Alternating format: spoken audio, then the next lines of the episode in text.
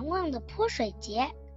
火红火红的凤凰花开了，傣族人民一年一度的泼水节又到了。一九六一年的泼水节，傣族人民特别高兴，因为敬爱的周恩来总理和他们一起过泼水节。那天早晨，人们敲起象脚鼓，从四面八方赶来了。为了欢迎周总理，人人们在地上撒满了凤凰花的花瓣，好像铺上了鲜红的地毯。一条条龙船驶过江面，一串串花炮升上天空，人们欢呼着：“周总理来了！”周总理身穿。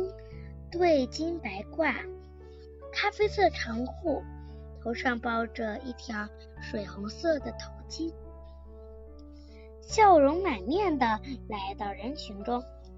他接过一只象脚鼓，敲着欢乐的鼓点，踩着凤凰花铺成的地毯，同傣族人民一起跳舞，开始泼水了。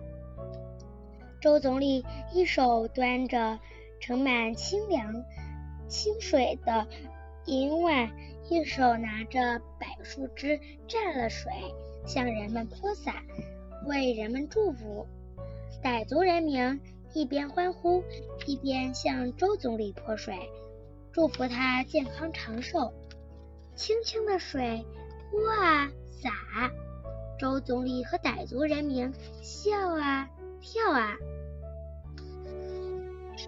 是那么的开心，多么幸福啊！一九六一年的泼水节，多么令人难忘啊！一九六一年的泼水节。